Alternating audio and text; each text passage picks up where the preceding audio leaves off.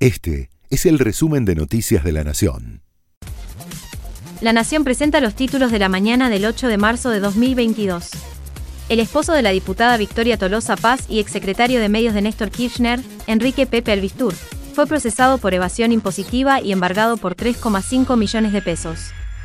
La decisión tomada por la justicia responde a un pedido de la FIP de 2021, acusándolo de retener aportes patronales de 2015 en su empresa Grupo Al Sur.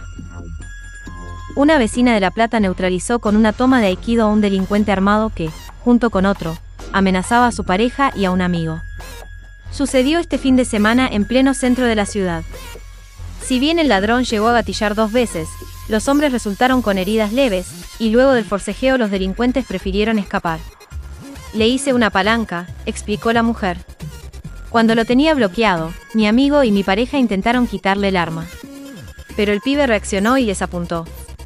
Yo justo alcancé a trabarle el brazo y los tiros salieron hacia abajo, añadió.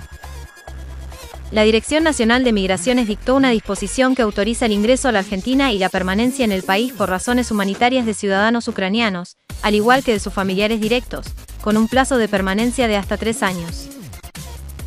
Según el Ministerio de Asuntos Exteriores de Ucrania, en los últimos 12 días murieron 12.000 soldados rusos en la invasión al país.